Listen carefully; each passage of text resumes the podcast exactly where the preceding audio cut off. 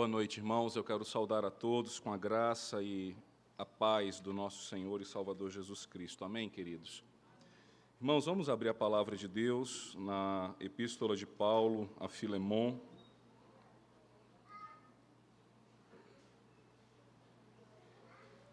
Carta de Paulo a Filemon.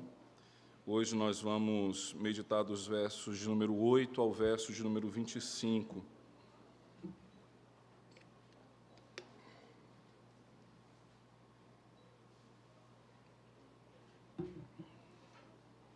Mesmo assentados, queridos, estejamos atentos ao que diz a palavra de Deus nesta hora.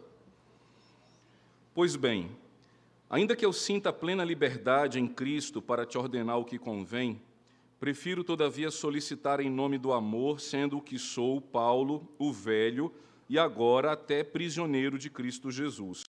Sim, solicito-te em favor de meu filho Onésimo, que gerei entre algemas. Ele, antes, te foi inútil Atualmente, porém, é útil a ti e a mim. Eu te envio de volta em pessoa, quero dizer, o meu próprio coração. Eu queria conservá-lo comigo mesmo para, em teu lugar, me servir nas algemas que carrego por causa do Evangelho. Nada, porém, quis fazer sem o teu consentimento, para que, para que a tua bondade não venha a ser como que por obrigação, mas de livre vontade. Pois acredito que ele veio a ser afastado de ti temporariamente, a fim de que o recebestes para, a fim de que o recebas para sempre. Não como escravo, antes muito acima de escravo, como irmão caríssimo, especialmente de mim e com maior razão de ti, quer na carne, quer no Senhor. Se, portanto, me consideras companheiro, Recebe-o como se fosse a mim mesmo, e se algum dano te fez, ou se te deve alguma coisa, lança tudo em minha conta. Eu, Paulo, de próprio punho escrevo, eu pagarei. Para não te alegar que também tu me devas, tu me deves a ti, até a ti mesmo. Sim, irmão, que eu receba de ti no Senhor este benefício. Reanima-me o coração em Cristo. Certo como estou da tua obediência, eu te escrevo, sabendo que farás mais do que estou pedindo. E, ao mesmo tempo, prepara-me também pousada, pois espero que por vossas orações vos serei restituído. Saúdam-te, Epáfras, prisioneiro comigo em Cristo Jesus, Marcos, Aristarco, Demas e Lucas, meus cooperadores. A graça do Senhor Jesus Cristo seja com o vosso espírito. Vamos orar mais uma vez, irmãos. Ó Deus eterno e Pai bendito, nós somos gratos a Ti, pois nesta hora podemos, ó Pai, com fé, ler a Tua palavra e meditar, ó Pai, com o nosso coração nos Seus ensinamentos. Te pedimos, ó Deus, que o Teu Santo Espírito, que ilumina a nossa mente, ó Pai, que quebranta o nosso coração, Seja Ele a falar com a tua igreja nesta hora. É o que nós te suplicamos, Pai, em nome de Cristo Jesus. Amém. Irmãos, é, o tema da nossa mensagem é sobre a restauração de relacionamentos. E eu não sei se hoje você precisa ter o seu relacionamento restaurado com algum amigo, com algum irmão, com algum parente. Pensando no contexto que nós vivemos socialmente é, à luz do, do cenário político. Certamente você já deve ter discutido com alguém. Se você é, tem um pensamento e outro amigo tem outro, e muitas vezes isso é levado até as últimas consequências e amigos deixam de se falar, deixam é, de conviverem, às vezes na igreja mesmo, você se desentende com alguém seja também por uma questão doutrinária, seja ah, por uma questão de ação, de, de atividade. A verdade é que o, os nossos relacionamentos são postos à prova a cada dia. A cada dia que nós convivemos com o nosso cônjuge, com os nossos filhos, com os nossos amigos de trabalho, nós estamos passíveis de desentendimento. Mas a palavra de Deus ela mostra que não há espaço na vida cristã para a, a, o silêncio, para a intriga, não há espaço na vida cristã para não gostar de alguém. Deus, em nenhuma do, dos livros da palavra, em nenhum versículo da Bíblia, você vai encontrar uma concessão divina para que você fique brigado com alguém, para que você fique, de alguma forma, é, com inimizade com outra pessoa. E o apóstolo Paulo escreve justamente a Filemon para restaurar o relacionamento de Onésimo e de Filemon.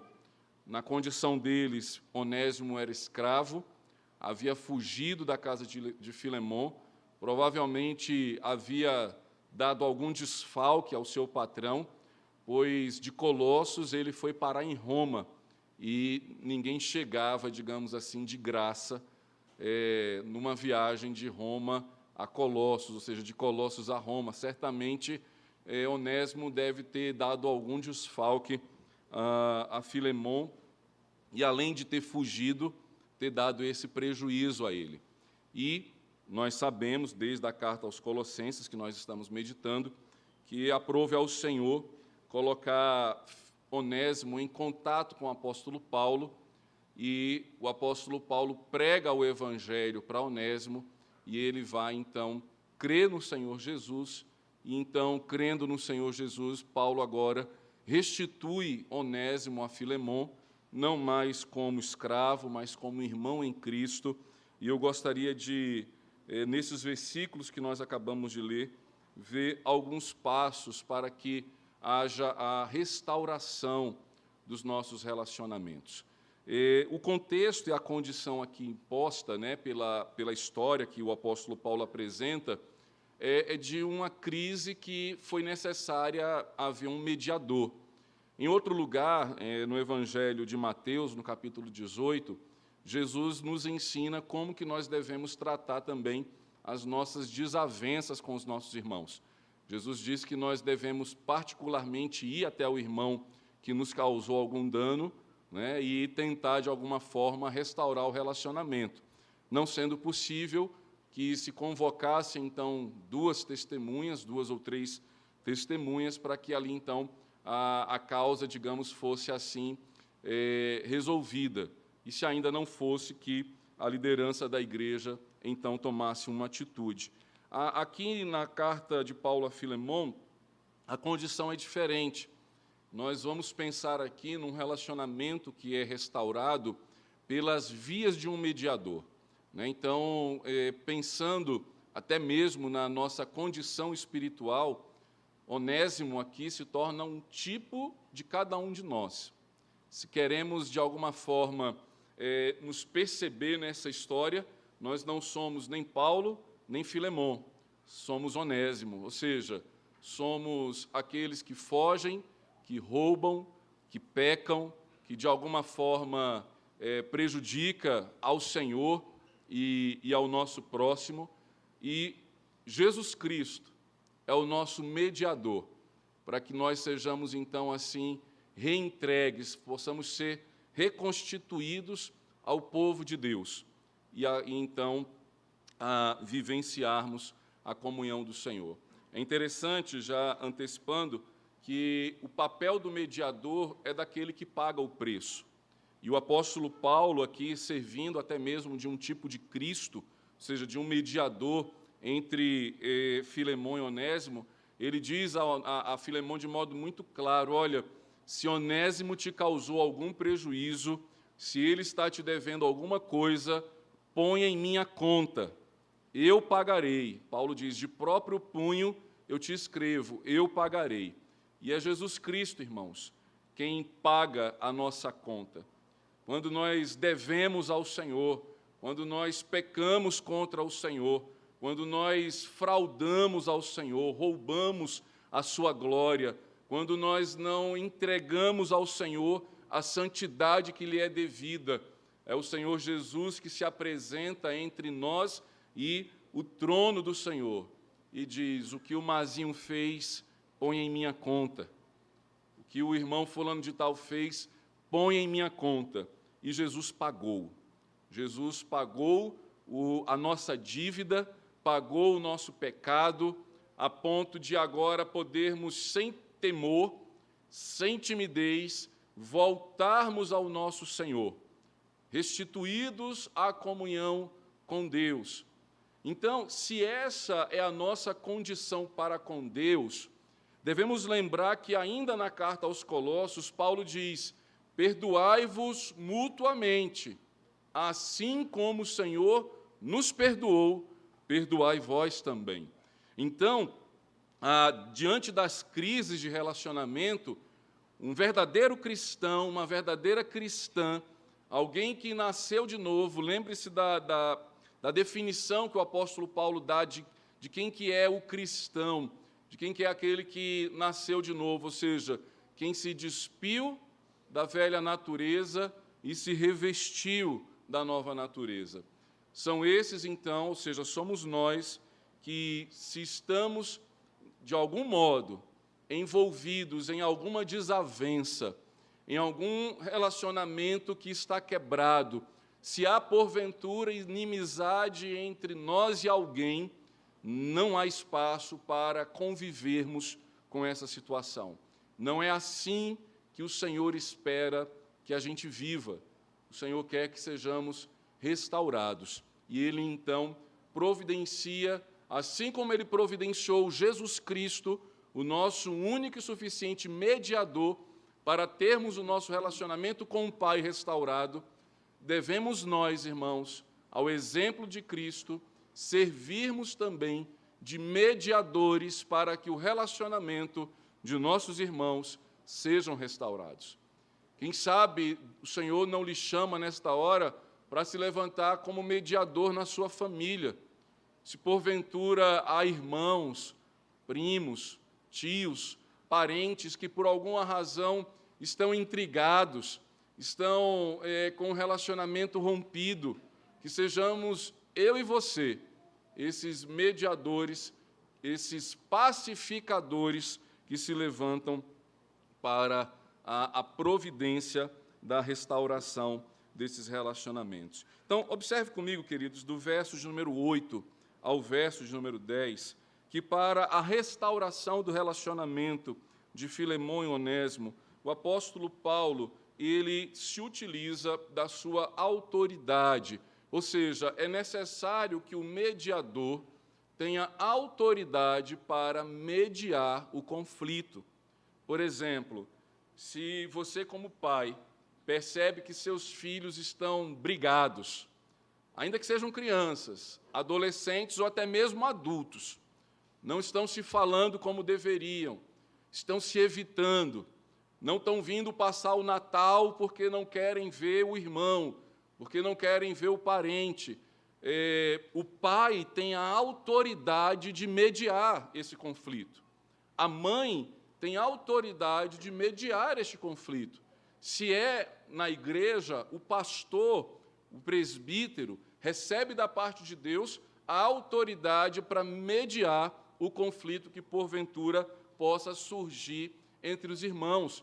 Se no seu ambiente de trabalho você é o chefe da sessão, você é, é, é, é a autoridade por Deus ali constituída, e sabe que há subordinados seus, pessoas que, que estão debaixo da sua autoridade no ambiente de trabalho, que estão envenenando o ambiente com intriga, com fofoca, com briga, você tem autoridade para se colocar no meio do conflito e dizer: nós precisamos pacificar o ambiente, nós precisamos restaurar os relacionamentos eh, que estão aqui eh, quebrados. E aí veja que do verso 8 ao verso 10, o apóstolo Paulo ele deixa muito claro que ele tem autoridade como apóstolo para tratar o problema entre Onésimo e Filemão, e ele assim diz: Pois bem, ainda que eu sinta plena liberdade em Cristo para te ordenar o que convém, ou seja, Paulo está deixando muito claro a Filemão, diz assim, olha, Filemão, eu sei que em Cristo eu tenho a liberdade de te ordenar fazer o que você deve fazer. Eu tenho autoridade para dizer tão somente o cumpra-se, obedeça, faça o que Deus espera. Mas, ainda que tendo essa autoridade, o apóstolo Paulo, no verso 9, diz: Prefiro, todavia, solicitar em nome do amor, sendo que sou Paulo, o velho e agora até prisioneiro de Cristo Jesus. Paulo já havia, irmãos, se apresentado a Filemão assim na saudação da carta. No verso primeiro, ele, ele assim se apresenta: Paulo, prisioneiro de Cristo. Diferente das outras epístolas em que ele se apresenta Paulo, apóstolo chamado da parte de Deus. Justamente se apresentando como aquele que já é um ancião. Paulo certamente já está vivendo aqui nesse contexto os seus últimos dias de vida. Por isso ele diz: Eu prefiro é, que você me veja não como o apóstolo que pode te ordenar a fazer o que se deve ser feito, mas eu prefiro, no verso 9, Paulo diz que você me veja como o velho e agora prisioneiro de Cristo, ou seja, como um ancião, como alguém que tem experiência, como alguém que sofre por causa do evangelho. E o que que Paulo, então, sem abrir mão da sua autoridade, né, sem abrir mão da, da, da, daquilo que Deus lhe confiou, ele diz a Filemão: Prefiro, todavia, solicitar em nome do amor. Ou seja, vamos ter duas vias para resolver este conflito. Ou vamos resolver este conflito por amor ou por ordenança. Imagine, como eu falei, né, é, é, eu vou usar um exemplo, irmãos, que eu sei que nunca aconteceu, porque é, é testemunho real. O Abner nunca brigou com a Glênia, né, Glênia? Geralmente é a Glênia que briga com o Abner. Mas imagine que eles discutiram e Josimar vai dizer assim: Olha, eu vou dar cinco minutos para vocês conversarem, eu vou ali na cozinha beber uma água, e quando eu voltar, eu quero ver os dois abraçados, orando, louvando ao Senhor, porque Deus é bondoso com vocês. Né? E aí ele vai lá, quando volta, está lá o Abner e a Glênia abraçados, né? o Abner tocando o violão e a Glênia cantando. Mas se porventura ele volta da cozinha e ao invés de eles estarem lá ensaiando para o louvor da igreja, é, é, e ver assim, um já na garagem, o outro lá no fundo do, do terreno, aí ele vai dizer: bem, já que vocês não aproveitaram a via do amor, agora vocês vão ter que obedecer. Em outras palavras, é isso que o apóstolo Paulo está dizendo. Não, não há espaço para inimizade, não há espaço para intriga. E sabendo quem é você, ele está dizendo: eu apelo em nome do amor, ou seja, em nome do seu coração transformado, em nome do seu coração que foi quebrantado. E veja, Paulo sabia que podia apelar pelo amor, porque essa era a fama de Filemão. Olha o que, ele diz no verso de número 7. Acompanhe comigo, verso 7. Pois, irmão, tive grande alegria e conforto no teu amor, porquanto o coração dos santos tem sido reanimado por teu intermédio. Pode dizer assim: olha, eu ouço falar, Filemão, que você é um homem amoroso, que você é um homem que tem ajudado os irmãos, que tem abençoado a vida dos irmãos. Então, conhecendo esse seu lado amoroso, conhecendo esse seu lado bondoso, eu sei que você é um irmão convertido. Eu sei que você obedece à voz do Espírito. Eu sei que você obedece à palavra de Deus. Então, Paulo ele pede a Filemão aquilo que ele sabe que Filemão tem para oferecer, dizendo: Olha, em nome do amor eu te peço, receba Onésimo, acolha-o de volta, que ao voltar ele não se sinta é, refém mais uma vez. Então, queridos, nós precisamos reconhecer, diante de quem Deus nos deu autoridade, para servirmos de pacificadores. E se porventura o Senhor nos concedeu essa autoridade e nós nos calamos, e nós preferimos empurrar o problema para debaixo do tapete, nós estamos pecando, estamos errados. Pais não podem ignorar a intriga dos filhos. Patrões não podem ignorar o conflito dos seus empregados. Pastores e presbíteros não podem ignorar a intriga de irmãos da igreja. Não dá para fazer de conta. Não dá para fingir que não estamos vendo, porque se agirmos dessa forma, o problema aumenta e pode até mesmo causar um racha, uma divisão, um divórcio, algo que certamente Deus não espera. Portanto, o apóstolo Paulo, ele não se omitiu diante do problema é, que havia entre Onésimo e Filemão. Mas para que haja restauração, irmãos, no relacionamento, além de um mediador para tratar a situação, é necessário perceber se houve transformação entre os envolvidos. Porque sem transformação não há restauração.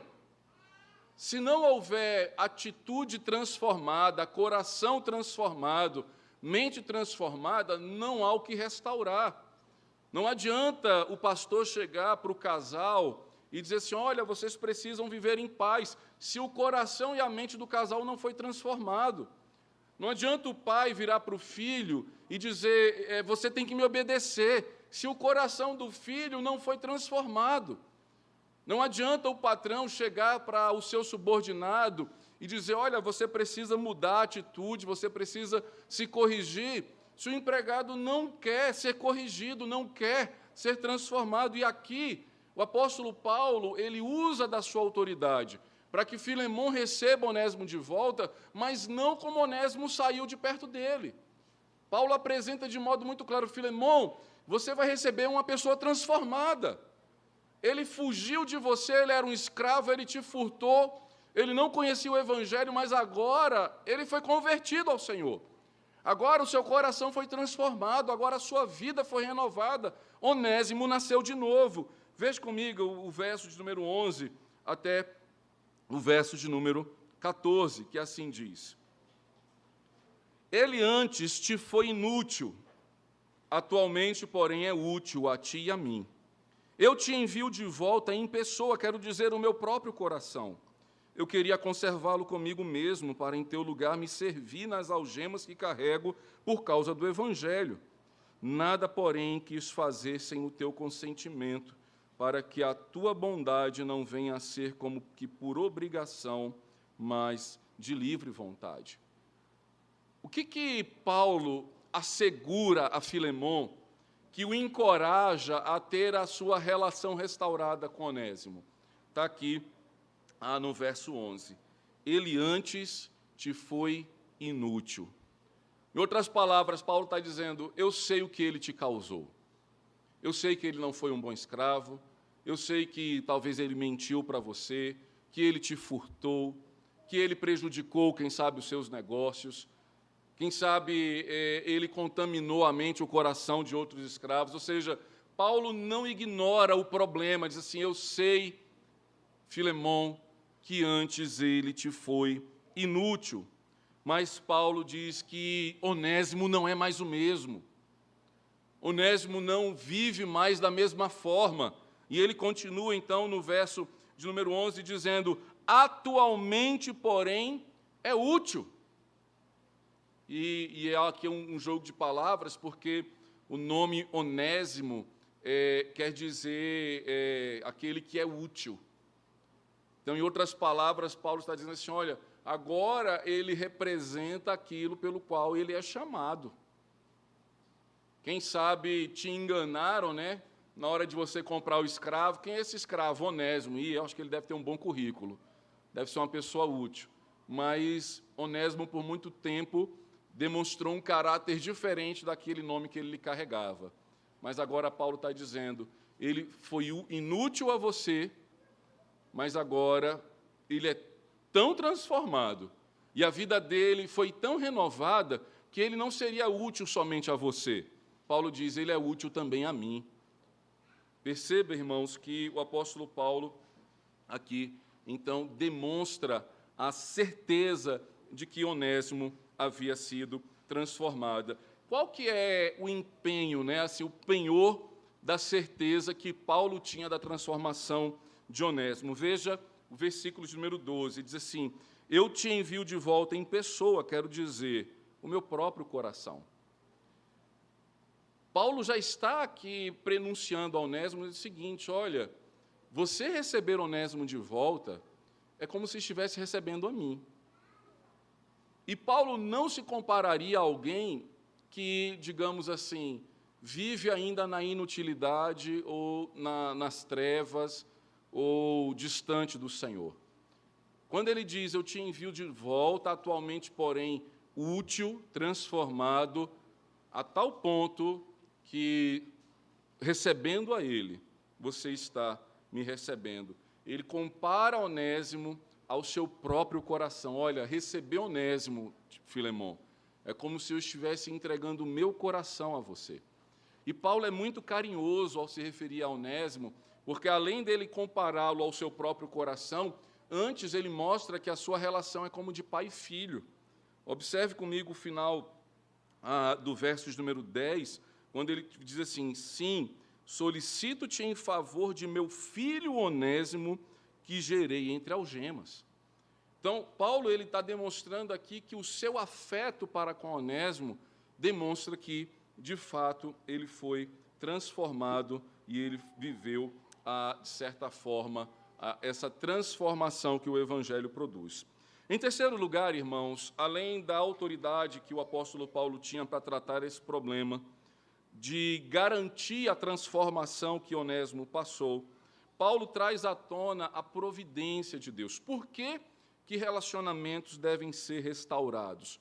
Porque a providência de Deus prepara o caminho da restauração. E observe comigo que diz o verso de número 15 e o verso de número 16, quando ele diz assim: Pois acredito que ele veio ser afastado de ti temporariamente, a fim de que o recebas para sempre, não como escravo, antes muito acima de escravo, como irmão caríssimo especialmente de mim, e com maior razão de ti, quer na carne, quer no Senhor. Ou seja, Paulo ele traz à mente de Filemão que nada acontece por acaso. Que inclusive o erro que Onésimo teve para com ele não aconteceu por acaso. Certamente o que o apóstolo Paulo está tratando aqui com Filemão, observe as primeiras palavras do verso 15, quando ele diz assim: Pois acredito que ele veio a ser afastado de ti. Veja a, o carisma que Paulo tem para com Onésimo, quando ele, ele agora narra a ação na voz passiva. O acontecimento foi na voz ativa. Onésimo furtou, Onésimo deu prejuízo, Onésimo fugiu. Agora, Paulo, quando vai tratar da providência de Deus, ele vai dizer assim: Olha, é, eu acredito que Onésimo fez tudo isso, ou então fugiu da tua casa, te roubou. Ele não diz isso, ele diz assim: Eu acredito que ele foi afastado de ti. Tem alguém que está por cima de tudo isso. Tem um Senhor que é o sujeito ativo de toda a história, que age e é o autor da nossa vida que transforma vidas, que salva pessoas. Paulo está dizendo, Filemão, creia que esse problema que você está vivendo com Onésimo não foge do controle da mão de Deus. O Senhor afastou Onésimo de ti temporariamente para que ele lhe seja restituído para sempre. E agora ele vai dizer, não apenas como escravo, muito acima disso, como seu irmão e ele vai falar, quer na carne, ou seja, no presente momento, você vai ter Onésimo agora na sua companhia como irmão em Cristo, mas também quer no Senhor, ou seja, para todos sempre. Filemão, você vai ter que conviver com Onésimo não apenas quando ele voltar para sua casa, como também durante toda a eternidade. E eis a razão, irmãos, que porque devemos nos empenhar em reconciliar os nossos problemas e as nossas adversidades. Devemos ter em mente que vamos conviver eternamente. Você não precisa é, reconstruir, restaurar o seu relacionamento na sua família, ah, porque são irmãos e vão ter que passar o Natal juntos. Ou então na igreja, porque terão que se encontrar domingo após domingo. Não apenas por isso, mas porque à luz da salvação de Deus vocês vão viver eternamente. Se um Natal é incômodo, se um domingo de culto é incômodo, imagine a eternidade. E não vai entrar no céu quem tem intriga um com o outro. Ou nenhum dos dois é salvo, ou tem um aí que está se enganando. Porque a prova viva do novo nascimento é a paz com Deus e a paz com o nosso próximo. Não cabe, não é esperado que da nossa parte nós levantemos muros uns para com os outros. O apóstolo Paulo, portanto, relembra a Filemão: Deus é soberano. O Senhor que cuida de você é o Senhor que também cuida de Onésimo. Então veja, o apóstolo Paulo já falou da autoridade que tinha, já falou da transformação que era necessária que Onésimo passasse, porque ele era o agressor. Né? Não, não, não se restaura relacionamento sem que o agressor se arrependa, sem que aquele que causou a intriga peça desculpas. Paulo também lembra a, a Filemão que a providência divina está cuidando de tudo e, portanto, devemos perdoar, e sem perdão não há restauração. Veja o verso 17 ao verso 19. Se, portanto, me consideras companheiro, recebe-o como se fosse a mim mesmo. E se algum dano te fez ou se te deve alguma coisa, lança tudo em minha conta. Eu, Paulo, de próprio punho o escrevo, eu pagarei, para não te alegar que também tu me deves a ti mesmo. Veja, irmãos, há a expectativa de que o agressor se arrependa e peça perdão, mas há também a expectativa, à luz da providência divina, de que o agredido, aquele que foi ofendido nessa confusão, nessa intriga, que ele perdoe. Eu não sei de qual versículo os crentes tiraram o liberar perdão. Ah, eu não estou pronto para liberar perdão. Eu confesso que eu não achei na Bíblia cristã. Não sei se no Alcorão ou outra, outro livro que alguém queira ler. Mas perdoar, irmãos, não é uma questão de sentimento, de eu não estou pronto para liberar perdão tem que perdoar. Perdoar é uma ordenança, é um mandamento do Senhor. Por isso, Paulo, aos Colossenses, ele diz: Perdoai-vos mutuamente, assim como Cristo te perdoou. Quando nós não perdoamos as pessoas, a evidência é que nós não fomos perdoados. Então, quando nós batemos o pé e, dizemos, não vou perdoar, vou deixar que ele morra assim para ir para o inferno, fala assim: olha, mas você não foi perdoado? Quem foi perdoado, perdoa. E aí o apóstolo Paulo, ele, ele mostra a Filemão, diz assim, Filemão, recebe ele de volta, né? se, portanto, você me considera um companheiro, recebe-o como se fosse a mim mesmo. Veja quando ele falou em relação que estava enviando o próprio coração. E aí o apóstolo Paulo diz, e se algum dano te fez, em outras palavras, aqui é retórica, né? Paulo está dizendo, eu sei que ele te deu prejuízo. Eu sei que ele né, desfalcou os seus recursos. Ou estragou, digamos, quem sabe, algum equipamento. Eu sei que ele te causou prejuízos. Paulo diz: lança tudo em minha conta. E aí ele, no verso de número 19, eu, Paulo, de próprio punho escrevo, eu pagarei. E logo ele completa, para não te alegar que também tu me deves até a ti mesmo. Em outras palavras, como é que Paulo está dizendo que vai resolver esse problema? Você perdoa Onésimo e eu te perdoo e fica por isso mesmo. Ou seja, se, se Onésimo causou algum desfalque, desfalque a Paulo, o que Paulo está dizendo é: lança na contabilidade, você não vai receber de volta perdoa. E com que ele diz isso? Com a autoridade que ele tem do início. Por que, que Paulo fala a Filemão dizendo, para não te alegar que também tu me deves a ti mesmo? Será que Paulo está cobrando alguma dívida de, de Filemão? Será que Filemão deve né, 50 reais a Paulo e Paulo está dizendo assim: Ó, oh, não esqueci não, viu? Então, perdoa Onésimo que eu te perdoo, está resolvido. Não. Paulo está lembrando a Filemão que assim como Onésimo foi gerado por Paulo na fé, Filemão também foi gerado.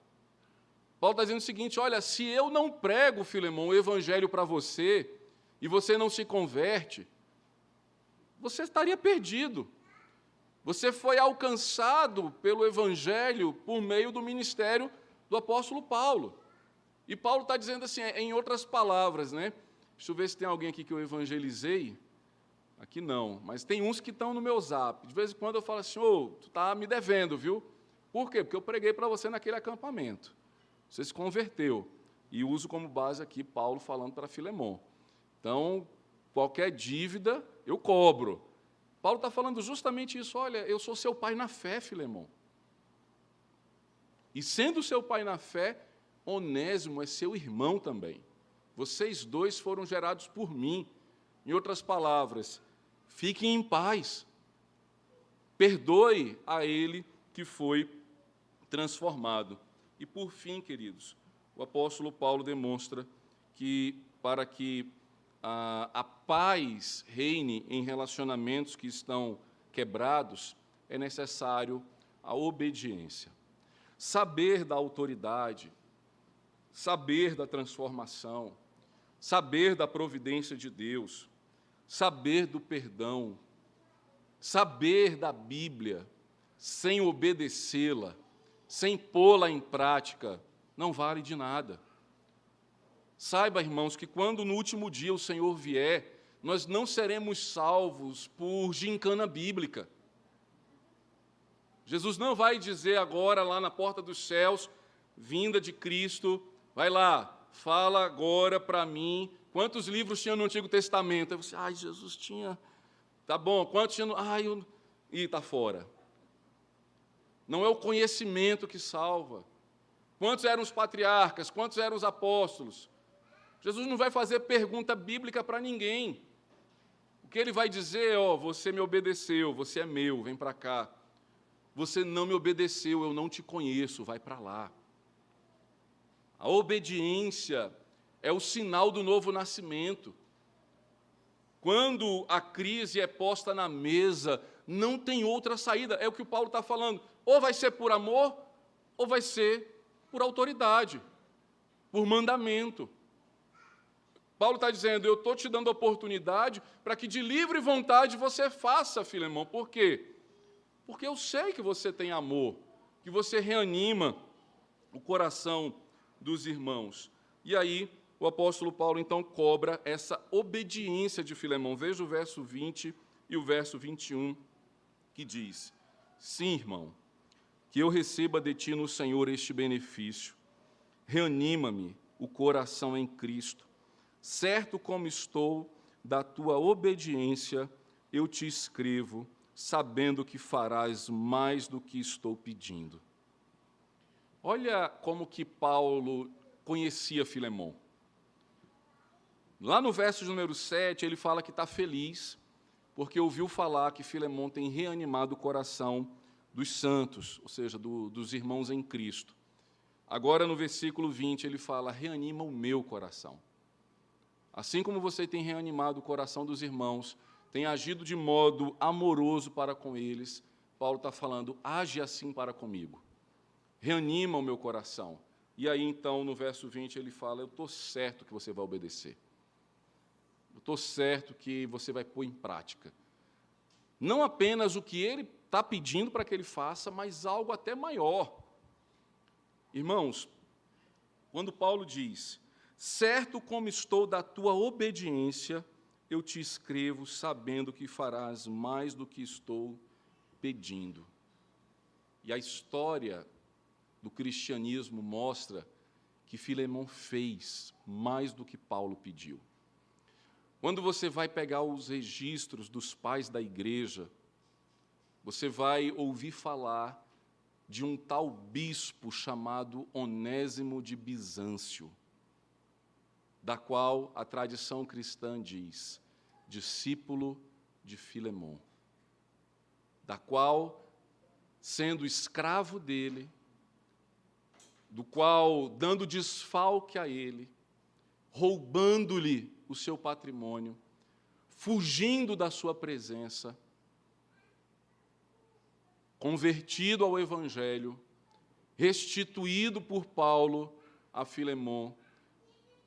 Paulo deu garantias: Filemon, Onésimo será útil. Hoje foi o dia do. Hoje não, né? Hoje foi comemorado dia 8, né, Silas? O seu dia. Então, até o dia 8, Silas pode receber presente, viu, irmãos? É, aproveite, o, a casa já está toda montada. Silas vai passar o Pix no final.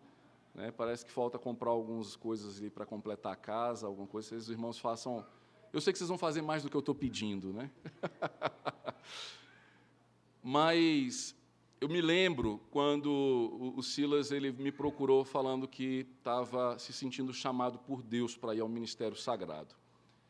E quando nós conversamos no conselho, né, é, uma das coisas que no manual do candidato da Igreja Presbiteriana do Brasil fala e que o presbitério avalia é que ainda além do chamado interno, ou seja, do sinal externo, interno de que a pessoa né, se apresenta e diz: Eu creio que Deus está me chamando. A igreja ela deve observar o sinal externo. O que, que a igreja diz? O que, que a igreja, como é que a igreja vê? E aí eu brinquei falando assim, olha, pastor sente cheiro de pastor. Né? É, Silas tem esse bom cheiro. Não é fedido, não, o pastor cheira bem. Né? Tem esse cheirinho. Outro irmão, falando um pouco da calvície do Silas, disse assim: olha, ele tem um outdoor ali na testa, não vou dizer quem é para não causar intriga, Está escrito assim, pastor na testa dele. Eu falei, que letra garrafal. Né? O que, que Paulo está falando a, a, a Filemon, quando diz assim, ele é útil, é que ele vai servir ao Senhor. E a história mostra que Onésimo tornou-se um bispo da igreja. Tornou-se, não apenas porque foi ter com Paulo, tornou-se porque Filemon o acolheu. Filemon o recebeu de volta e a história de Onésimo, além da carta aos Colossenses, além de Filemon, está registrada também nos, no, nos artigos, digamos assim, dos pais da igreja, os artigos históricos, de homens que, logo depois do período apostólico, foram úteis e bênção ao Senhor. Percebe, irmãos, o que, que o perdão é capaz de fazer. Percebe como que a restauração é uma condição necessária a nós como cristãos. Onésimo foi restituído a Paulo, a Filemão, por Paulo, vindo a tornar-se assim bispo da igreja do Senhor. E por fim, então, o apóstolo Paulo se despede de Filemão dizendo: "E ao mesmo tempo prepara-me também pousada pois espero que por vossas orações vos serei restituídos. Saúdam-te Epáfras, prisioneiro comigo em Cristo Jesus, Marcos, Aristarco, Demas, Lucas, meus cooperadores, a graça do Senhor Jesus Cristo seja com o vosso espírito. O final dessa carta mostra que ela foi escrita no mesmo período que a carta aos Colossenses. E eu termino dizendo: veja o que a providência de Deus fez na vida de Onésimo. Talvez Onésimo estivesse com medo de voltar para a casa de Filemon, sabendo da, daquilo que lhe havia feito. Mas quando nós lemos Filemon e Colossenses ao mesmo tempo, o que, que nós percebemos? Onésimo não volta sozinho para a casa de Filemon. Ele volta na companhia de um pastor chamado Tíquico,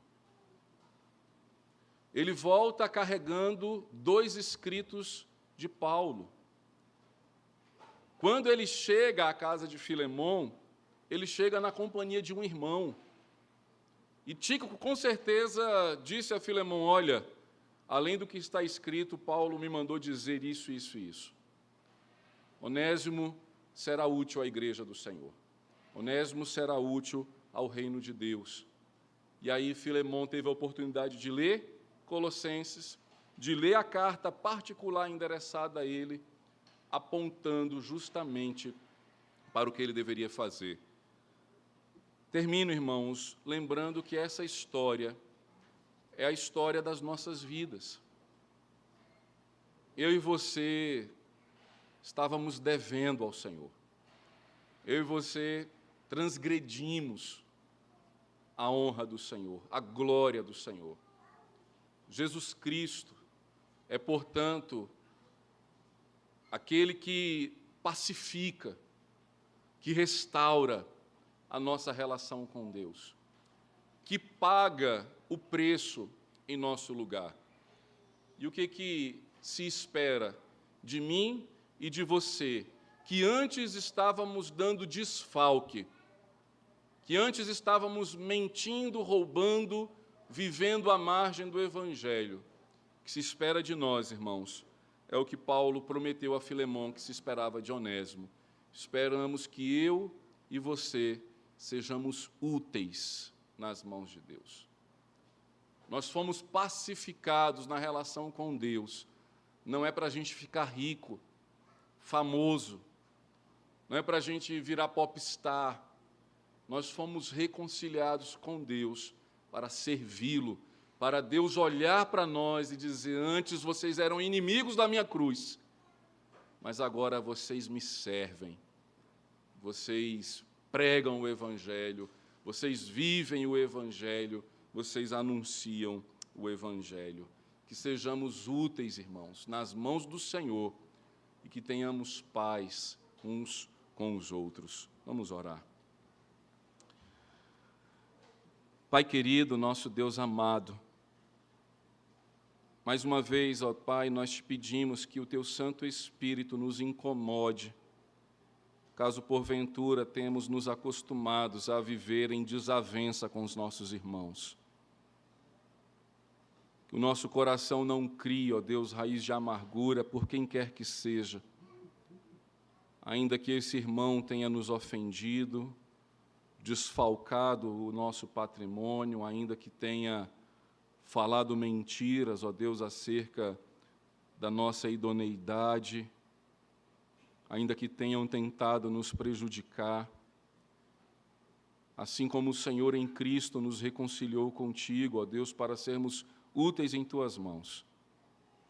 Que nós possamos, ó Deus, nos reconciliar uns com os outros, restaurando assim, ó Deus, o relacionamento que o Senhor espera que seja restaurado. Que maridos e esposas, ó Deus, se perdoem mutuamente, que pais e filhos possam também se perdoar, que haja perdão entre os irmãos da igreja, entre os parentes da família, os amigos do trabalho, que possamos, ó Deus, fazer mais do que aquilo que nos é pedido. É o que nós te rogamos, ó Pai. Em nome de Cristo Jesus. Amém.